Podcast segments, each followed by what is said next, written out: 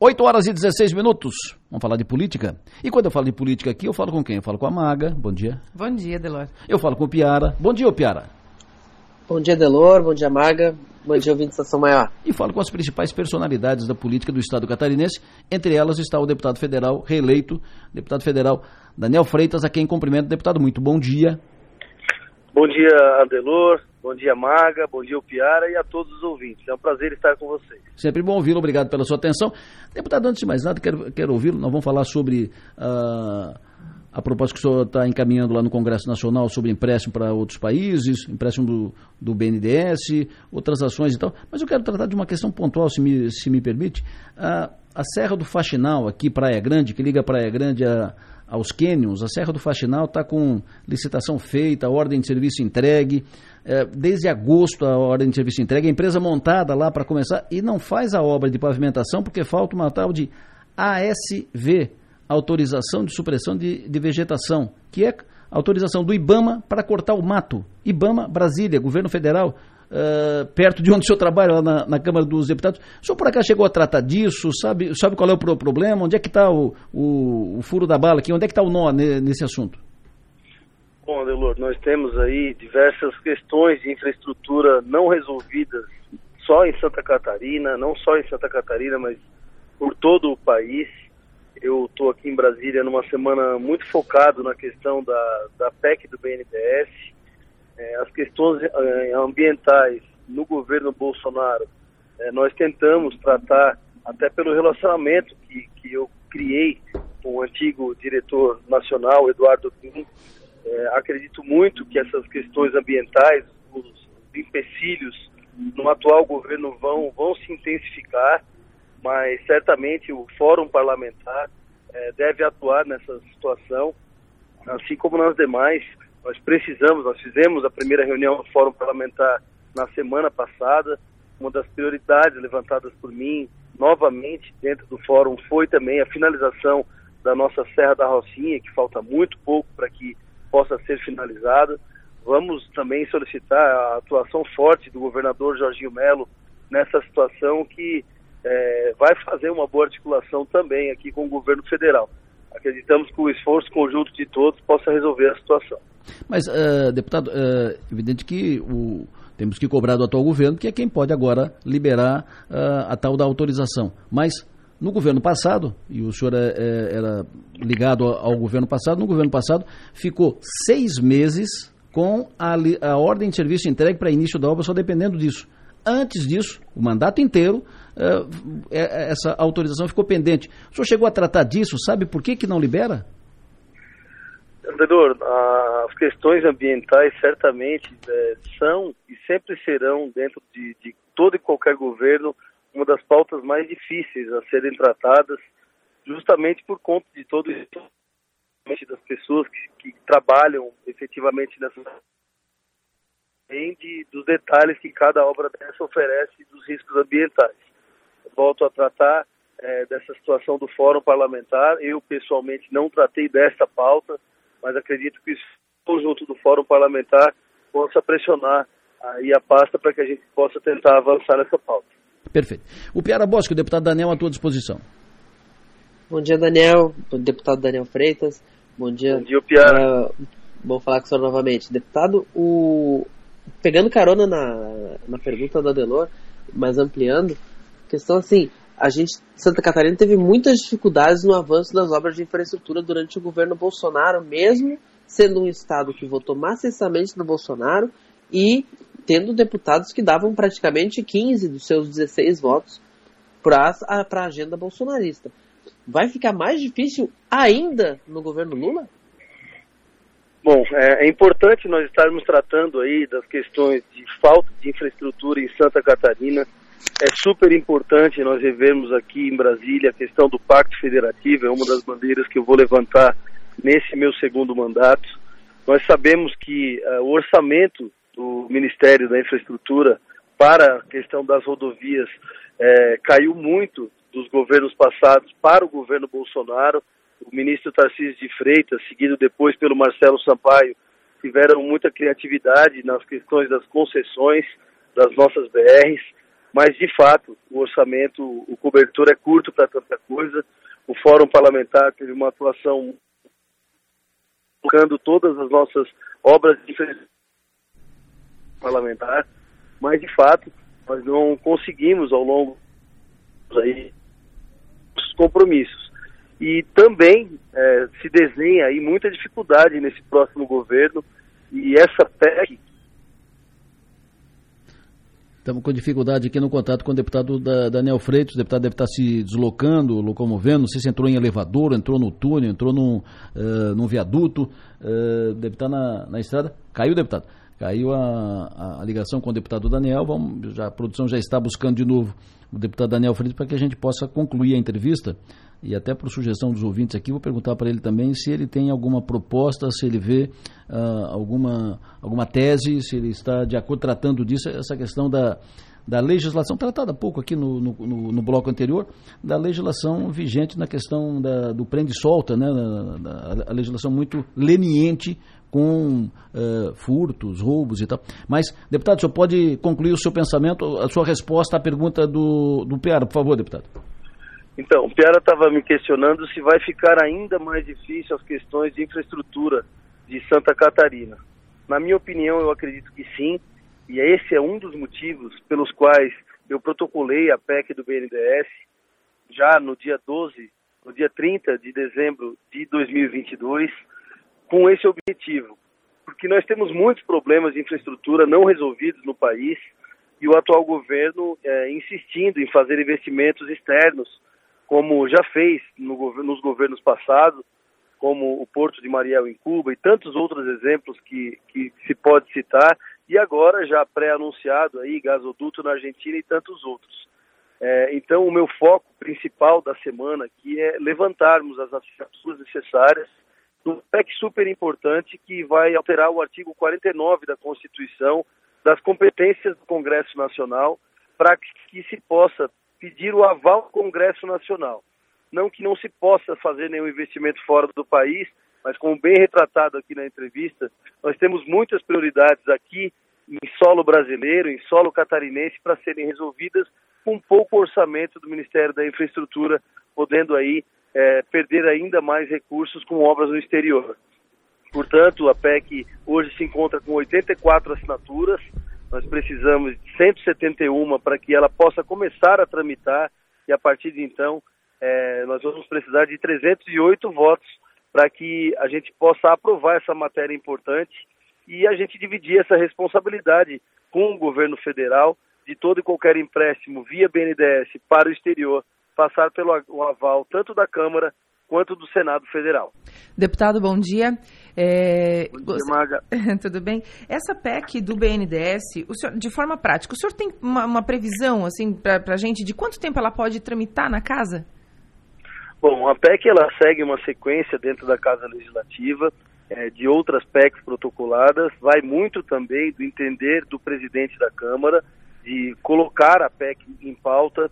Eu tive o cuidado de abrir essa PEC é, em coautoria com demais parlamentares, então todos esses 84 parlamentares que já assinaram, eles cumpriram é, com o dever não só de assinar é, apoiando a PEC, mas eles são coautores da matéria para que ganhe força essa pauta dentro do Congresso Nacional. São 84 agora, serão 171 ou mais deputados que estão é, assinando como autores junto comigo dessa PEC. Eu acho que uma matéria como essa exige todo e qualquer esforço do Congresso Nacional. Volto a dizer que não é uma matéria de proibir algum investimento fora do país, é dividir a responsabilidade para que se estude a matéria com aqueles que foram eleitos pelo povo. Nós somos 513 deputados e 81 senadores. E matérias como essa, certamente vão fazer bem para o país, cuidarmos do dinheiro do povo brasileiro, dividindo essa responsabilidade, Marta. Eu, eu, fiz essa pergunta, deputado, porque é, a gente que acompanha a sua trajetória na política desde, desde o começo, né, e a gente até eu lembro de ter falado isso aqui na sua maior, é, que, que o senhor fez tudo certo, né? Todos os seus passos, todas as suas estratégias, enfim, deu tudo certo desde o começo. Então, é, é um, é um político, é um parlamentar que a gente acompanha é, desde há muito tempo, né? E a minha pergunta ela tem a ver com o seguinte: é óbvio, essa PEC é extremamente importante e a gente vai também acompanhá-la, é, mas a minha pergunta tem a ver com o seguinte: sabe que a região região sul, especialmente nós aqui de Criciúma, a gente é bem apaixonado pela nossa região, né?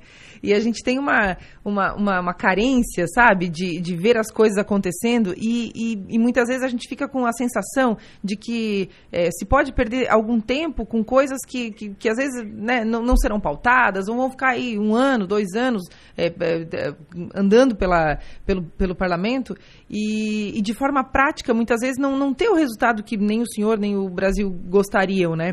E enquanto isso, outras pautas ficam ali soltas, né? É, é, é por conta disso a minha pergunta. É, se o senhor pretende, é, eu entendo que esse é o momento né, da, da ala bolsonarista fazer o seu movimento, fazer o seu trabalho nesse aspecto, mas é, né, de não ficar, de repente, perdendo tempo com algumas coisas que, pra gente aqui, a gente vai sentir falta, né? Bom, Maga, eu quero dizer que eu sou tão apaixonado quanto vocês pelo sul do estado, por Santa Catarina. O meu papel aqui é pensar na defesa das questões do povo brasileiro. É uma matéria de extrema relevância, eu tanto que proponho alterar o artigo 49 das competências do Congresso Nacional para isso. Todo o nosso recurso ele deve ser pensado, refletido para investimentos no Brasil, para o desenvolvimento de todas as nossas regiões, do nosso estado de Santa Catarina. E o meu papel é dar o meu melhor aqui para que as coisas de fato aconteçam. Eu venho da iniciativa privada, Deus está sendo e sempre foi muito bom comigo em todas as minhas iniciativas políticas, desde vereador a duas vezes deputado federal, e sempre com o princípio da coragem.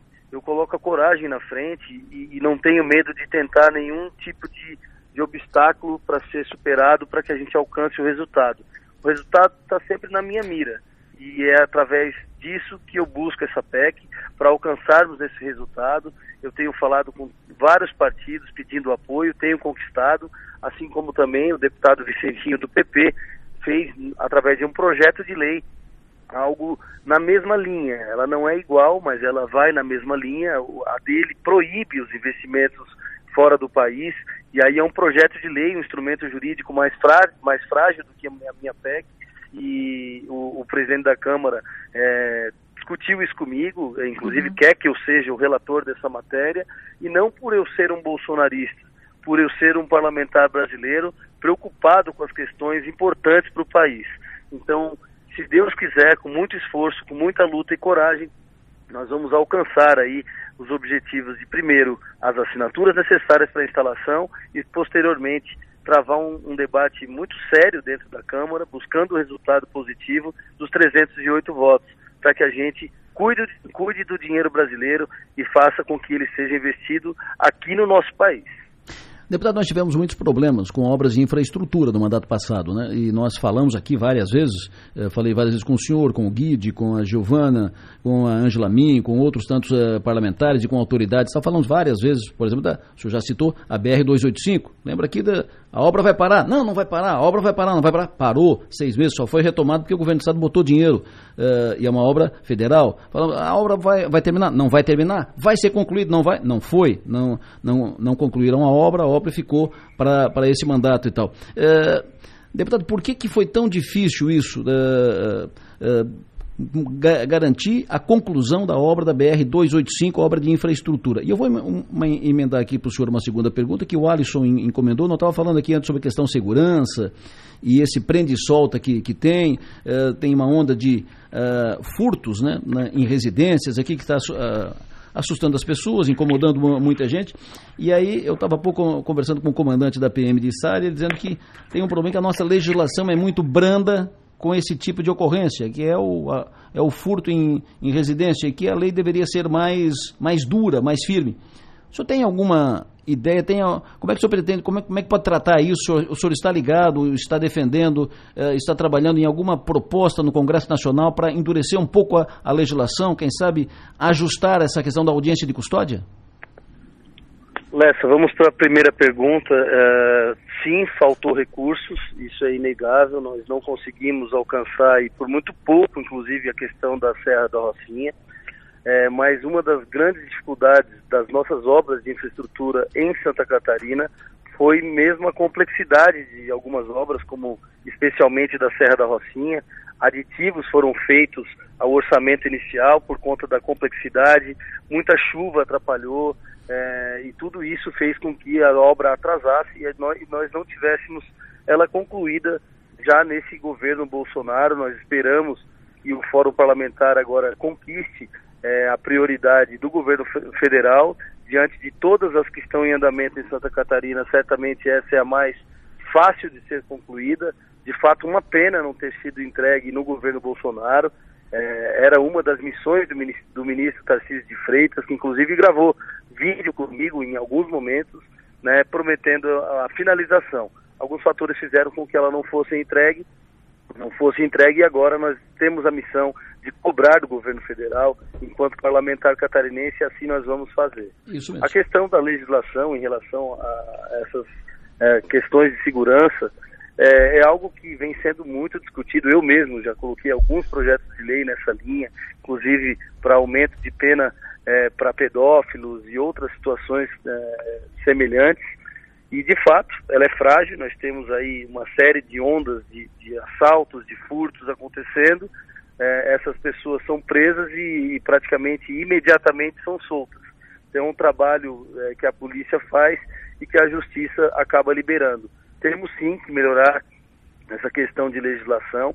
Tenho certeza que a nossa bancada, é, é, especialmente do PL, que trata a segurança pública como uma das nossas prioridades, está atenta a isso e, e posso, inclusive, fazer um levantamento de todos os projetos que hoje se encontram já tramitando nessa linha para poder posicionar o nosso ouvinte da Rádio Som Maior de maneira mais específica, caso a caso.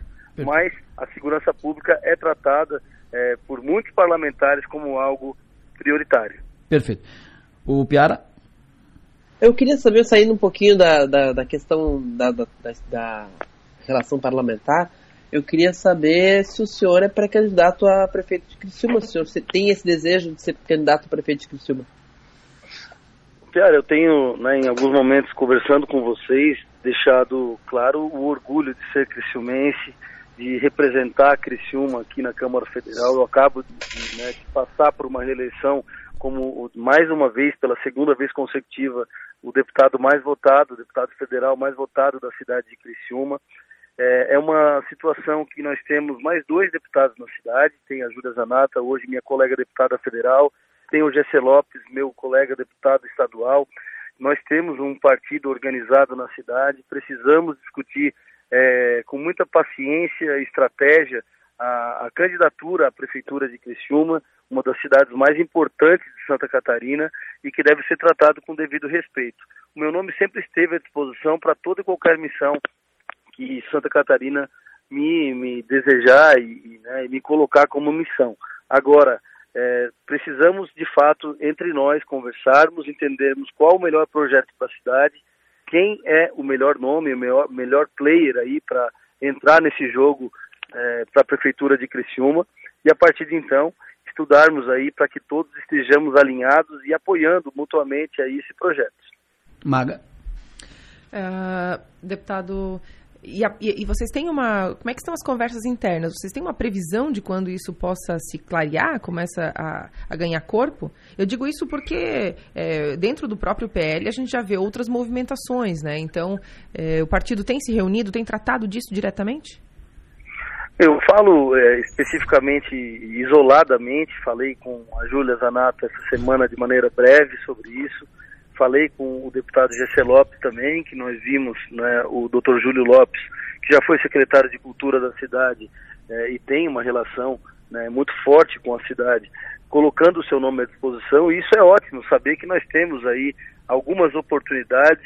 É, tive outras conversas com pessoas que não estão no PL hoje, mas que são é, pessoas influentes, que fazem a diferença para a cidade já historicamente e que também é, passa na cabeça o desejo de se colocar à disposição. Então nós temos ainda um timing é, exequível para re resolver essa situação e nós vamos certamente alinhar esse pensamento, tanto eu, quanto a Júlia, quanto o Gessé, quanto o partido, que nós não somos só os deputados, nós temos aí uma executiva, nós temos filiados, nós temos muitas pessoas que acreditam no Partido Liberal que possa fazer a diferença nas próximas eleições. Então, Agora é momento de nós é, finalizarmos aí essas ideias e colocarmos aí no papel algo que seja prático e que nós venhamos para a eleição com um projeto que faça bem para Criciúma, que esse é o grande objetivo, entregar resultado. Perfeito. Deputado Daniel, sempre bom ouvi-lo, muito obrigado pela sua atenção, o senhor tem um bom dia, bom trabalho aí em Brasília, estamos aqui à disposição. Obrigado, Adelor, obrigado, Maga, obrigado, Piara, é sempre um prazer estar com vocês e a todos que nos ouviram. Um abraço e um bom dia a todos. Deputado Federal Daniel Freitas falando conosco ao vivo lá de Brasília sobre as questões aí da, da política da pauta. Só dois registros aqui, Magantes. Uhum. Primeiro, uh, nós cobramos e vamos cobrar essa questão da 285, a liberação da licença. Nós cobramos no mandato passado e nós vamos cobrar nesse mandato, como já fizemos em outras vezes. Quando o Lula era presidente da, da República, eh, e começou a duplicação da B. Eh, primeiro cobramos a duplicação do lado sul da BR-101. Ele começou uhum. a duplicação, não terminou, nós cobramos. A Dilma era candidata, fiz entrevista com ela e ela disse: se o Lula não terminar, eu termino no primeiro ano. E nós eu fiz uma campanha uhum. colocando a, o compromisso da Dilma não cumprido, coloquei a campanha no ar. Ou seja, nós cobramos desse, uhum. vamos cobrar do outro, e cobramos do outro e vamos cobrar desse. É nosso papel e nós vamos fazer pela 285. Agora, não vamos achar que o ano começou, que a vida começou em janeiro, né? Uhum. A vida teve ontem. E o ontem e o hoje, né? Postura de ontem, postura de hoje, fatos fato de ontem, fatos de hoje. E um, um, a outra, outra dentro que quero fazer é o seguinte: essa questão do investimento, do recurso do BNDES para fora, país de fora. Não tem nenhum aporte anunciado para fora do país. Nenhum. Até agora, nesse momento, não tem nenhum aporte anunciado para fora do país. Só para deixar claro, para a gente não, é, não é, passar informação distorcida ou errônea. Oh, Adelor, eu só gostaria de explicar por que, explicar não, te dizer por que, que eu fiz a pergunta ao deputado sobre a questão do tempo. Quanto tempo ele imagina que essa PEC vai, vai tramitar na casa? A vida. Por quê? Porque em 2015 a deputada Giovânia de Sá protocolou um projeto de lei, tá? É, o, o PL 91/2015 em 2015, naturalmente, como o, nome, o próprio número diz, é, dizendo sabe o quê? O seguinte: proíbe o Banco Nacional de Desenvolvimento Econômico e Social, o BNDES, de conceder crédito para a realização de obras no exterior. Esse é, é a mesma proposta do deputado Daniel Freitas.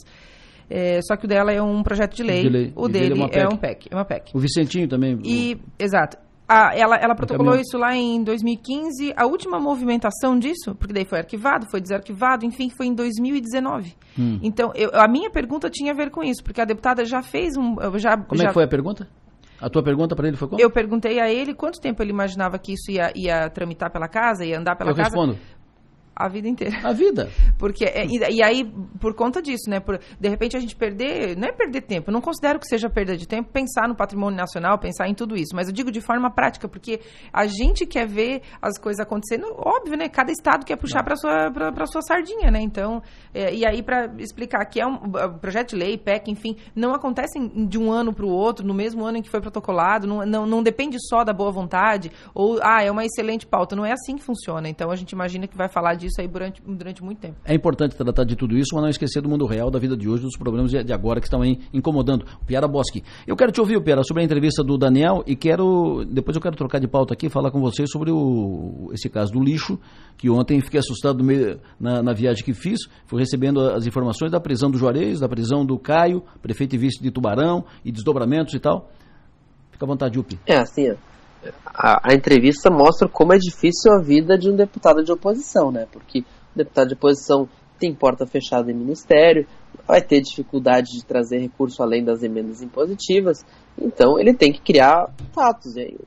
Um, um tema que tem um apelo, especialmente na base bolsonarista, na rede social, é essa questão dos empréstimos, dos financiamentos externos do BNDES que foram feitos no governo Lula, no governo Dilma, então ele, ele, ele surfa nesse assunto. Mas como eu disse assim, uma PEC, não tem nem metade das assinaturas escolhidas ainda, para começar a tramitar, ela depende muito, ela depende muito do interesse. Geralmente as pautas de origem parlamentar, elas avançam quando há interesse do governo nelas, e aí eh, ela ganha esse doping, ou quando há um interesse na casa, um interesse forte na casa, o, de construção disso, Arthur Lira, etc os presidentes da Comissão de Constituição e Justiça. Nesse primeiro ano a CCJ vai ficar na mão do PT, ou seja, esse projeto não vai andar.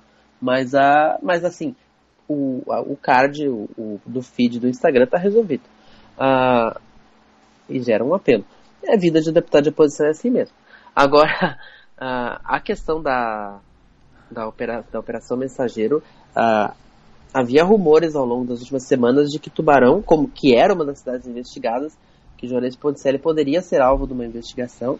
Estava, obviamente, a gente não alardeia rumores, mas a gente estava prestando atenção no caso. Isso. E se confirmou, e se confirmou, e se confirmou ontem, né? É, tanto o prefeito Juarez Ponticelli quanto o vice Caio Tokarski, né? Ponticelli é um prefeito que é um protagonista da política catarinense nos últimos 20 anos, pelo menos, é um, é um nome com muito, com muito traquejo político, com muito trânsito, uh, foi presidente da Assembleia Legislativa, diversos mandatos, pleiteou concorrer a governador na, na eleição passada, acabou não conseguindo superar a, a força que o Espiridião Amin tem dentro do Progressistas, mas saiu, saiu é, é, o nome do primeiro time da política catarinense. Estava, então, super, é, a... estava, super bem no mandato de prefeito, fazendo um grande mandato, dois, o segundo grande mandato de prefeito de Tubarão.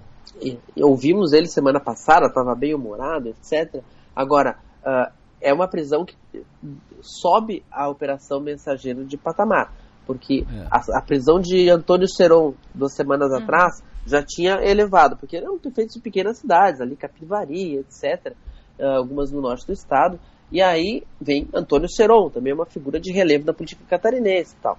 Aí vem agora o Juarez Ponticelli. Então isso joga os holofotes para essa operação mensageiro. Tem Sobe muita gente acreditando que, que ela tem um, uma capacidade, uma possibilidade de ser uma lava-jato catarinense. Não acredito que seja para tanto, porque ela tem um foco muito definido, né? Ela tem, a, a, ela tem, ela investiga formalmente 20 prefeituras, uma empresa de coleta de lixo. Então ela não, não, não tem essas ramificações externas, aparentemente. É claro que a gente tem muito pouca informação sobre ela. Tanto a nota oficial ontem do prefeito Ponticelli, quando foi rejeitado o pedido ao Tribunal de Justiça para reconsiderar a prisão, eles assim, tivemos agora acesso aos autos, não podemos uh, informar os motivos, mas estamos nos defendendo e o prefeito afirma inocência, etc. Nós não tem, não, também não temos acesso. A gente sabe que uh, é um, um esquema um suposto esquema de propinas para a contratação de empresas de coleta de lixo em diversas cidades. É, a, a, gente está tá vendo até onde isso vai dar. Talvez o Ponticelli seja o maior prefeito nessa, nessa, nessa, nesse grupo. E a gente tem que cuidar também com os pré-julgamentos, mas que politicamente, o, talvez a, a, o voo de Ponticelli esteja abalado, isso é inegável. O, o Maga. É, foi, foi, foi um choque para toda a região por conta. É, eu acho que um dos detalhes que também chamou atenção foi, foi é, a, a, a, prisão né, do, do prefeito e do vice. Né? Então foi uma situação que chamou muita atenção. A gente acompanhou durante todo o dia. A informação, fui... inclusive, de, de, bastidores é que o vice era mais alvo do que o prefeito. O prefeito era alvo porque, porque, porque assina, que é uhum. quem assina, é o ordenador primário. Uhum. Mas isso é informação de bastidores, né? uhum. Ah, isso não está claro ainda, não foi dito formal e oficialmente e uhum. publicamente. É, e aí, quando, é, quando ficam vagos os cargos de prefeito e vice, quem assume é o presidente da Câmara, de, de modo natural, né? Então, o, o, vereador Gelson José Bento, Bento, que também é do Progressistas, né? Do partido do prefeito, é, esteve reunido o dia todo, enfim, foi um clima bem tenso, o que naturalmente seria, né? Pela situação em si, mas por ser também do mesmo partido, há todo um cuidado, né? Para que não, não aconteça uma, uma, uma, um desgaste ainda maior, enfim. É, e aí ele tomou posse no fim do dia, bem, bem no comecinho da noite já. Então foi, foi um dia bem, bem. Todo mundo ficou né, alvoroçado, assim, porque a, as 20 cidades que são alvo, né, que são inicialmente é, investigadas, enfim, que podem receber a visita do GAECO, é, devem estar. Tá que visitinha, hein? Que visitinha. visitinha. Aqui do Sul são três presos lá, os prefeitos. Chegam de... cedo e sem ser convidados. Tu tá louco? uh, são os prefeitos de Tubarão, Capivari de Baixo e Pescaria Brava, os três que estão presos nessa operação. Uh, eh, para fechar o assunto e para fechar o quadro da, da política, fechar o nosso plenário de hoje. É, só o registro, o MDB. O MDB faz reunião às 10 horas para confirmar que aceita o, convite do Jorginho e indica o GR Conver para ser o secretário de infraestrutura. O que, que a Maga andou falando sobre pra isso? Para surpresa de quase ninguém, né? Só da Maga. ah. eu, eu, eu, eu, falei, eu falei ontem que o, o, Jorginho fez um convite para o MDB não aceitar e o MDB estava dando um jeito de aceitar, né? É. E, Mas ah, e deu um jeito. E aí. Uh, mas assim, já tá. Ontem, por exemplo, o deputado federal Rafael Pezente já postou uma foto com o Jerry Comper parabenizando pela, pela, pela, pela posse, pela, pela indicação para a Secretaria de Infraestrutura. Ambos compartilham a região do Alto Vale ali, fizeram campanha juntos. E então Ontem, ontem eu conversava com o líder do governo, Fernando Crelli, ele dizia, não, faltam alguns ajustes, Isso. a gente pediu para o governo para explicar, para detalhar para a gente como é que fica o organograma sem a Secretaria de, de, de Portos, Aeroportos e Ferrovias, que deixa a infraestrutura, e daí, mas assim, e deu para ter assim, mas a, a conversa sobre pedir mais uma secretaria fechou. Não, essa aí já, essa aí já não, já não vai mais. É, vai ser só a infraestrutura mesmo. Eu perguntei para ele se o, pelo menos o assessor de imprensa o GR vai poder nomear, né? Mas sim. Aparentemente sim. Ele vai para a secretaria, vai compartilhar bastante poder lá com, com os, os indicados ex-delite do, do Jorginho, Jorginho Melo, né? O Vicilar Preto e o Ronaldo Carione, o, o, o Grando lá de, de adjunto também, os olhos do Jorginho, mas pesou uh, o fato assim, a secretaria não vem inteira, mas é uma secretaria que vai ter muita visibilidade. Isso foi muito conversado na, na, na, nas negociações com o Jorginho, de que é uma secretaria que vai ter obra para fazer. Então o GR vai poder vestir o, o, paletó de. O paletó não, o macacão de tocador de obra, porque vai ter as obras, não só as obras de, de plano de que, de, do, da, que ficaram do governo Moisés para serem feitas, mas essa expectativa que o Jorginho já anunciou de que vai buscar um financiamento, um bid, para botar em, uh, em, dia a questão das estradas estaduais. Então, uh, a, essa visibilidade de secretaria, uh, a, a, mostrar o MDB fazendo, pesou nessa hora, mesmo tendo que compartilhar autonomia, mas a visibilidade fica mais para o MDB. Já estou com a lista pronta aqui das nossas rodovias para tratar com o GR. o Piara, um abraço, sucesso e energia, até amanhã. Até amanhã, Delora. Até amanhã, Maga. Um abraço. Magali. Abraço até amanhã. Deixa eu só te dizer, Delora. Aí ontem à noite, Beijo. no mesmo dia em que o, que o MDB embarca no governo, conforme eu já havia dito que aconteceria, hum. o, e também um dia depois de, de ser anunciado que o Massoco, o deputado Massoco, seria o líder do, do governo na, na Lesc, Sim. o deputado Ivan Nats tuita o seguinte, abre aspas, que ótimo dia tive hoje, fecha aspas. Magali Diná. No plenário, oferecimento. Naturai. Nossa natureza é se alimentar bem. E Construtora Nunes.